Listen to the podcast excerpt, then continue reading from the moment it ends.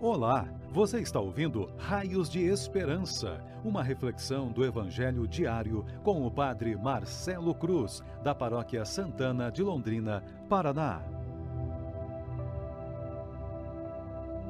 Queridos irmãos e irmãs que nos acompanham por nossas redes sociais, hoje, terça-feira da oitava da Páscoa, vamos ouvir e refletir sobre o Evangelho de João, capítulo 20 versículos de 11 a 18.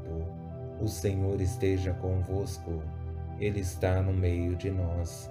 Proclamação do Evangelho de Jesus Cristo, segundo João. Glória a vós, Senhor. Naquele tempo, Maria estava do lado de fora do túmulo chorando.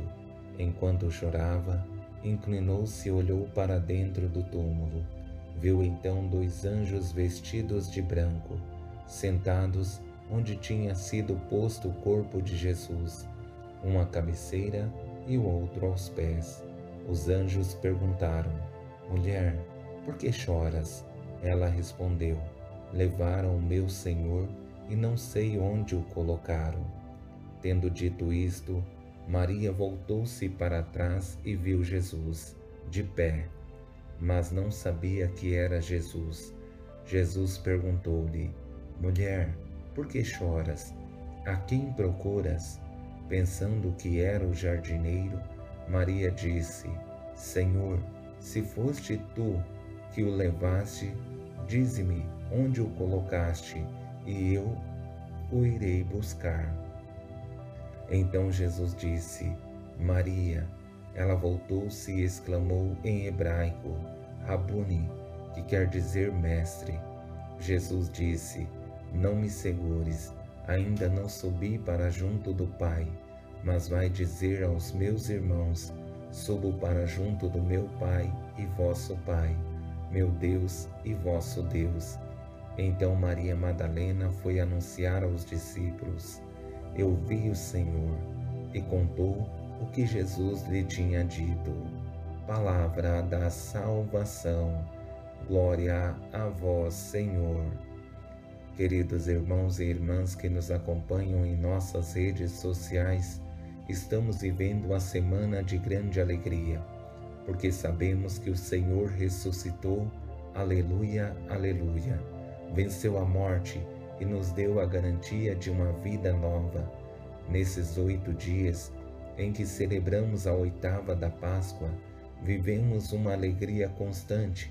A ressurreição de Jesus é a motivação para continuarmos no caminho. Com esse evangelho que acabamos de ouvir, recordamos que é continuação do evangelho de domingo. Maria, em um primeiro momento, anuncia a Pedro e o discípulo amado que o Senhor não estava no túmulo mas volta ao lugar, procurando respostas acerca desse momento difícil que está vivendo. Nessa procura, quero destacar três momentos. No primeiro, o diálogo com o anjo. No segundo, o diálogo com Jesus. E no terceiro, a ordem de Jesus. Sabemos que o amor verdadeiro é capaz de transpor desafios, superar dificuldades mas nunca gera abandono. A experiência da perda gera grande dor e sofrimento, como podemos acompanhar no presente texto, que começa com o questionamento dos anjos. Enquanto chorava, inclinou-se e olhou para dentro do túmulo. Viu então dois anjos vestidos de branco, sentados onde tinha sido posto o corpo de Jesus, uma cabeceira e o outro aos pés. Os anjos perguntaram: Mulher, por que choras? Ela respondeu: Levaram o meu Senhor e não sei onde o colocaram. A grande tristeza de quem ama é não saber onde se encontra a pessoa amada, principalmente quando sabemos que devemos a vida a essa pessoa. Nossa gratidão é tamanha e não sabemos como retribuir porque aparentemente esta pessoa está morta e Maria quer ao menos mais um encontro, mesmo que seja tocar em seu corpo sem vida. mas não pode, porque o seu Senhor não está no túmulo. O sofrimento e o choro são inevitáveis. Sabemos que o sofrimento pode promover grandes desafios ou grandes oportunidades, mas nesse segundo momento em que encontramos o diálogo entre Maria e Jesus, percebemos que os desafios começam a ser superados, porque o amor se torna a forma mais perfeita de revelar o quanto está disposta a superar todos os desafios. Maria voltou-se para trás e viu Jesus de pé, mas não sabia que era Jesus. Jesus perguntou-lhe: Mulher, por que choras? A quem procuras? Pensando que era o jardineiro, Maria disse: Senhor, se foste tu que o levaste, dize-me onde o colocaste, e eu o irei buscar. Então Jesus disse: Maria. Ela voltou-se e exclamou em hebraico: Rabuni, que quer dizer mestre. Nesse diálogo, percebemos algo que tem de mais belo. Primeiro, a disposição em ir buscar o seu Senhor, mesmo sem dimensionar a sua força física. Depois, a experiência de intimidade, porque a forma com que Jesus chamou Maria, só ele a chamava. Ao chamá-la pelo nome, percebe o seu mestre que a conhecia perfeitamente, porque foi ele que a resgatou da vida velha e deu a ela uma vida nova sem exigir nada, mas com o um único desejo de devolver sua dignidade. E chegamos ao terceiro momento, que é o mais belo, que revela o porquê essa mulher é especial. Ela não mede consequências, é disponível e sempre disposta a cumprir com o seu chamado.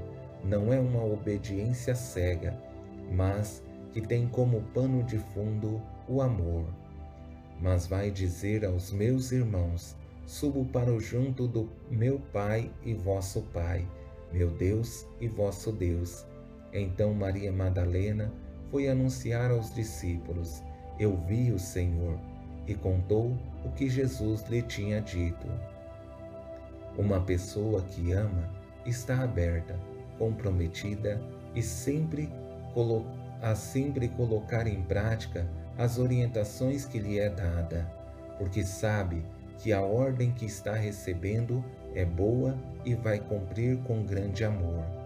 Que o exemplo de Maria Madalena nos leve a amar mais a missão e compreender que o Senhor constantemente nos chama a viver o chamado que temos, mas para isso acontecer é preciso que nosso coração esteja aberto.